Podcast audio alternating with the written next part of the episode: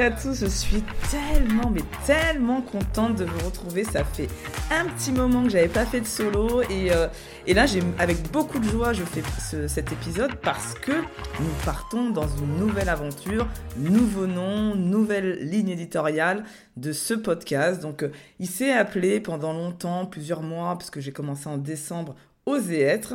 Mais aujourd'hui, j'ai un peu plus avancé dans mon business, je sais un peu plus qui j'ai envie d'accompagner et où mes compétences ont beaucoup de valeur ajoutée pour mes clients et c'est surtout le leadership et le management. Dans ce cadre-là, je fais une cohérence quand même avec mon business sur le podcast et je décide aujourd'hui de manière officielle avec vous d'appeler ce podcast Je suis manager et je le vis bien. Alors, vous allez me dire pourquoi ce nom? Alors, il y a déjà parce que pendant des années, moi-même, j'ai été manager. Donc, pendant 13 ans, j'ai été manager chez L'Oréal. Et euh, à chaque fois, j'entendais que le management, c'est quand même le sacerdoce, c'est-à-dire que être manager, c'est dur, c'est pas facile, euh, c'est compliqué. Et je trouvais que beaucoup de, de, mes collègues étaient en difficulté, alors que moi, je disais à chaque fois, j'adore j'adore être manager et j'adore manager. Et donc je me suis dit, qu'est-ce qui fait que euh, pour moi c'était euh, quelque chose que j'aimais? Je pense que ben, c'est pas une, euh, c'est une raison qui est un peu tout à fait logique parce que aujourd'hui je suis coach, coach pour les dirigeants, et je travaille essentiellement sur le professionnel mais aussi sur le perso des dirigeants. Et c'est que j'avais déjà cette fibre un petit peu psychologique que j'aimais bien analyser, décrypter ce que euh, mes collaborateurs me disaient pourquoi, comment, et essayer toujours de trouver des solutions. Et c'est vrai que, euh, ben, ayant ça un peu de manière innée, et après je l'ai développé avec des formations, des accompagnements, euh, et puis bien évidemment du mentoring de, de ma hiérarchie, eh bien je suis devenu un manager, voilà, qui était quand même très apprécié par ses collaborateurs. Et je me suis dit, moi, en tant que coach aujourd'hui, j'accompagne des dirigeants qui aussi me présentent régulièrement leurs problématiques et que je me suis dit, bah tiens, plutôt que de le mettre euh, voilà que pour mes dirigeants, je vais essayer de le faire à un plus grand nombre. Plus grand nombre, bien évidemment, c'est pas personnalisé comme vous pouvez l'avoir dans euh, mes séances de coaching, mais c'est déjà des petits outils, des petits tips, et si ça peut vous aider au quotidien, j'en serais vraiment ravi. Alors, le titre de cet épisode, c'est on ne n'est pas manager, on le devient. Et ça, je veux vraiment euh, que ça soit bien ancré. Ça va être vraiment le, fil conducteur euh, de tous les épisodes qui viennent. C'est-à-dire que quand je pense à un outil pour vous, euh, c'est l'idée de se dire que tout le monde peut être manager.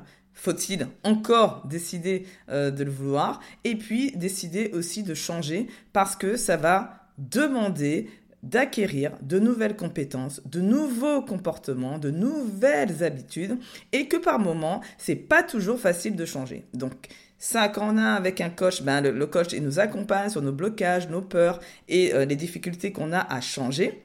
Néanmoins, quand on est tout seul, c'est un petit peu plus compliqué. Ça vous permet, en tout cas, de savoir les, ce, qui, ce qui est possible et pas. Et après, on pourra en discuter si vous voulez euh, lors d'une séance offerte que vous pouvez euh, voir sur mon site internet, site euh, qui s'appelle osetre.com. Donc, on va rentrer dans le vif du sujet. Je me suis dit, pour pouvoir parler que le, fait, de, de, vous dire qu'on ne n'est pas manager, on le devient, je me suis dit, comment je vais l'aborder ce premier épisode? Et j'ai décidé d'arriver sur quels sont, pour moi, bien évidemment, les 8 soft skills. Donc les soft skills, c'est les compétences comportementales nécessaires pour être un manager qui se sent bien.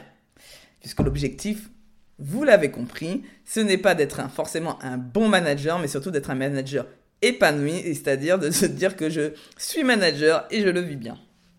Donc alors, la, première compétence euh, pour laquelle en fait, euh, je sais que ça m'a beaucoup aidé dès le démarrage, parce que dès que j'ai commencé à travailler euh, en entreprise, j'ai été manager donc de deux personnes à l'époque, et euh, tout de suite, j'avais deux personnalités très très différentes. Euh, et donc, ce que ça m'a appris à développer très rapidement, c'est l'adaptabilité vis-à-vis des personnalités, c'est-à-dire que ce n'est pas aux collaborateurs de s'adapter à moi, mais c'est plutôt l'inverse, c'est moi qui m'adapte à la personnalité du collaborateur. Et donc, par rapport à ça, c'est comment je communique. Ma communication peut être différente. Les attentes peuvent être différentes. L'utilisation des talents de mes collaborateurs peut être complètement différente. Et justement, j'essayais plutôt de me dire comment je capitalise sur les compétences positives, tout ce que la personne a comme talent, euh, qui compense les points d'amélioration de l'autre. Et petit à petit aussi, que l'une s'entraide l'une avec l'autre pour qu'elles puissent euh, aussi s'améliorer.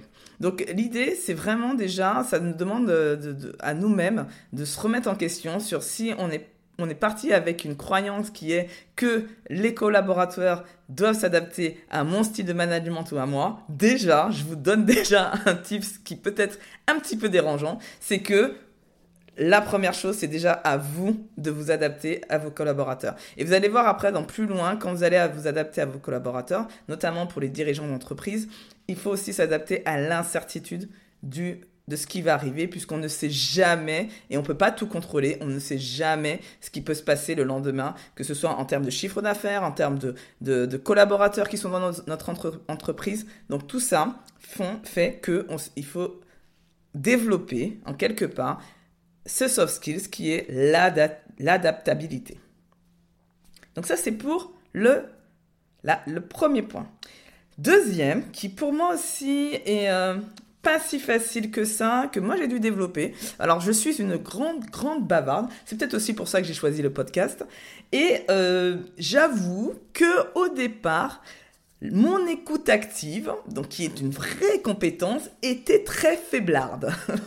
J'avoue que j'étais pas, on peut pas dire que j'étais quelqu'un où j'étais un modèle en écoute active, puisqu'en plus j'avais toujours l'impression d'avoir la réponse euh, euh, où je finissais même les phrases des gens et j'avais des fois la réponse, euh, je n'attendais même pas la réponse, j'imaginais ce que la personne allait me dire et tout de suite j'enquillais sur la réponse d'après, alors que vous ne pouvez jamais être dans la tête de l'autre, mais jamais. Ça n'existe pas, vous pensez, vous pouvez avoir, force de connaître quelqu'un, par exemple quand vous êtes en couple pendant des années, au bout d'un moment vous savez comment la personne réagit, mais quand même des années en couple, donc ouais, il faut être quand même souvent ensemble.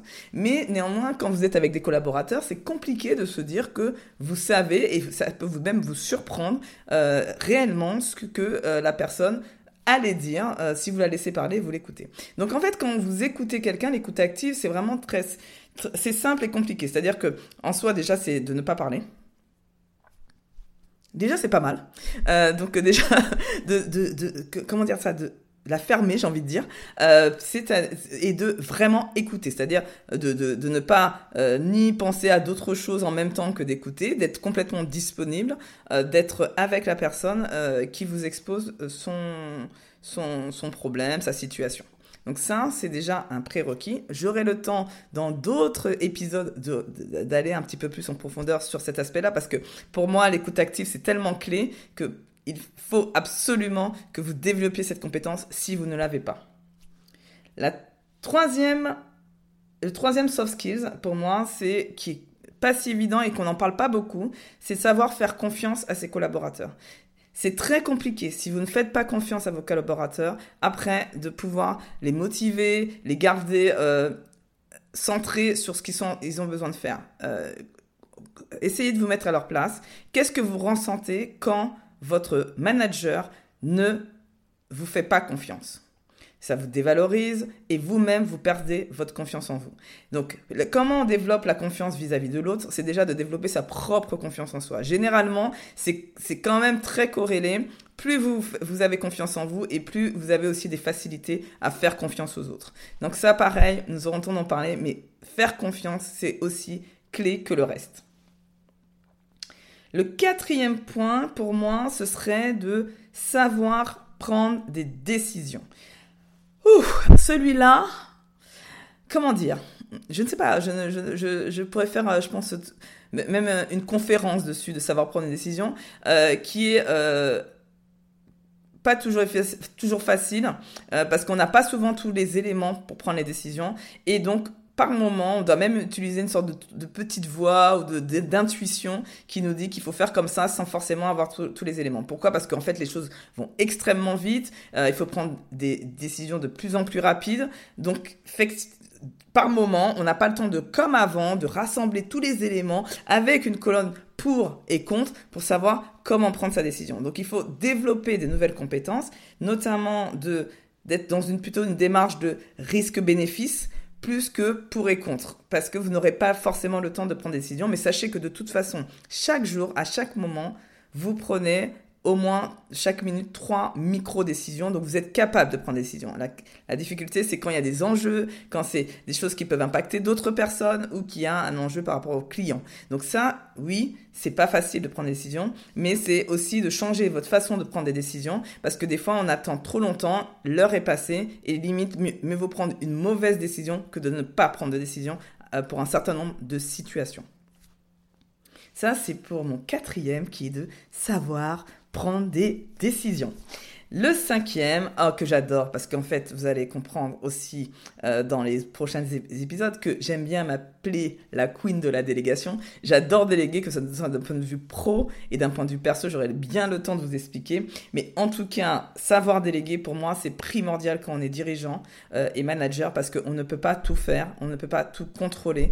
Et il est important pour même votre survie, euh, pour que votre santé mentale, de savoir déléguer. Alors, à la fois pour l'équilibre vie pro, donc personnellement, vie pro, vie perso, mais aussi pour faire grandir vos collaborateurs, de, déléguer pour que eux-mêmes, ils apprennent de nouvelles compétences et qu'ils continuent à grandir. Donc ça, c'est savoir déléguer et ça, je vous l'assure, on va en parler et en parler et en reparler. La sixième euh, tips pour moi, le sixième soft skills, c'est savoir dire non.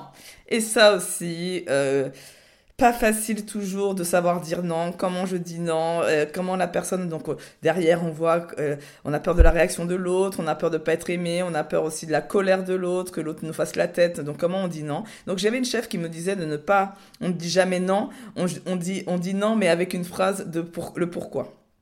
Donc il y a aussi des fois des formulations, donc ça c'est sur la, plutôt la, communication, mais néanmoins en, nous ça fait beaucoup de choses de, de dire non. Et euh, c'est quelque chose aussi qu'on doit apprendre si on ne l'a et ça nous permet aussi par rapport à la charge mentale, euh, ça vous aide énormément sur votre planification, votre gestion des, euh, ressources et aussi une certaine assertivité que vous obtenez, le fait de savoir dire non, c'est donc c'est pas l'idée de dire savoir dire non pour savoir dire non, mais c'est justement à bon escient, que ce soit cohérent et que vous ayez toujours une explication derrière le non. Le septième point, qui est une compétence que, surtout quand on est expert euh, dans un domaine et qu'on est souvent des techniques, c'est compliqué parce qu'en fait, euh, on ne nous apprend pas forcément à savoir bien communiquer. Et ça, c'est quelque chose aussi qui, on n'en parle pas beaucoup, mais qu'il est important de développer. C'est-à-dire, c'est pas la communication pour communiquer, mais c'est surtout la clarté dans la communication. C'est-à-dire que quand vous donnez une directive, quand vous donnez une vision, quand vous donnez euh, une, un certain nombre d'éléments sur un processus, euh, vous avez besoin de le travailler en amont avant de le communiquer, toujours avec intention d'être le plus clair possible. Donc ça, c'est le septième point qui est pour moi la communication. Et le dernier point, comme on dit, euh, the, the, last but not least, en anglais, j'aime bien parler anglais de temps en temps, ça me fait plaisir, euh, et la gestion des conflits et des jeux psychologiques. Alors là, on dit souvent, oui, mais je suis manager, je ne suis pas psy. Oui, vous n'êtes pas psy, je vous confirme. Néanmoins, il est important d'avoir quelques petits tips de psychologie pour essayer de comprendre l'autre. Parce que quand vous allez essayer de comprendre l'autre, notamment aussi dans l'écoute active, on va parler d'empathie. Euh, quand vous allez développer ça, c'est-à-dire que quand vous allez mieux vous allez comprendre l'autre, plus votre communication et votre influence aussi sur l'autre va être beaucoup plus facile. Plus vous allez être clair, plus vous allez aussi euh, communiquer euh, de manière et comprendre qui fait quoi, qu'est-ce qui passe dans la tête, quel est son levier de motivation, plein de choses qui sont liées à la psychologie, moins vous aurez de conflits. Parce que vous allez faire tout en amont, tout en amont, vous allez préparer justement euh, toutes, les, toutes les choses qui sont importantes pour l'autre et ne pas se dire, eh ben, ça c'est important pour moi, je ne comprends pas pourquoi c'est pas important pour lui, et vice versa. Tout ça, vous allez prendre préparer en amont, mais en attendant d'avoir moins de conflits parce que vous allez le faire, eh ben, clairement, il faut être aussi capable de les gérer au quotidien euh, ces conflits, comment on les gère en termes de médiation ou de feedback euh, négatif ou éventuellement de recadrage. Donc ça aussi, euh, dans, le, dans le podcast, nous allons en parler pleinement. Je pense que j'ai fait le tour de mes huit points j'espère que pour ce premier épisode, en tout cas, parce que j'ai essayé de faire comme quelque chose un petit peu générique pour que vous ayez aussi une idée de tous les sujets que nous allons aborder dans ce podcast. Donc, premier point, je vous ai parlé d'adaptabilité, surtout aux personnalités de vos équipes, de, vos collaborateurs, pardon, et dans vos équipes. Le deuxième point, j'ai parlé de l'écoute active. J'ai commencé à évoquer aussi l'empathie, sujet dont on va aussi pas mal, pas mal discuter. Le troisième point, c'est de faire confiance. Et ça, ça passe par aussi avoir confiance en soi. Le quatrième point, savoir prendre des décisions et donc déjà de changer en termes de mindset et de passer sur une philosophie de bénéfice-risque. Le cinquième point, c'est savoir déléguer. Et là, je me ferai un plaisir de vous déléguer tous mes tips pour savoir déléguer. Le sixième point, c'est savoir dire non. Et donc là, pareil, pas toujours évident, mais c'est possible. Le septième point, communiquer avec clarté. Et ça, c'est un enjeu aussi primordial et qui vous enlèveront pas mal de conflits, qui vous permettront de, mieux gérer les conflits, s'il en existe d'ailleurs.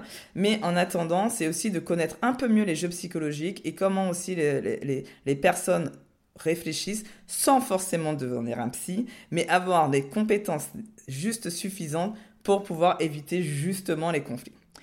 Donc, j'espère en tout cas, j'ai eu beaucoup, beaucoup de joie de vous présenter cette avant-première, on va dire, qui permet de vous donner un petit peu le tempo de, de ce podcast.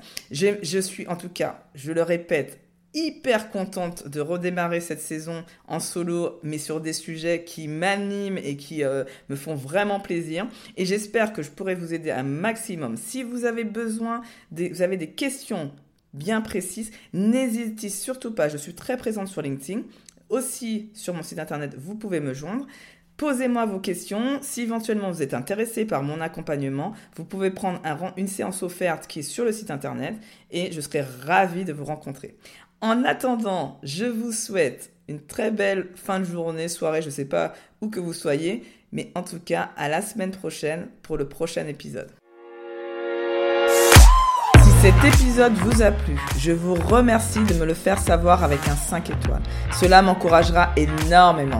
Je compte sur vous pour partager ce podcast à vos collègues, amis managers ou dirigeants d'entreprise. Dernier point, vous connaissez des dirigeants authentiques et bienveillants que vous aimeriez mettre en avant? Proposez-moi, s'il vous plaît, leur nom via mon site internet.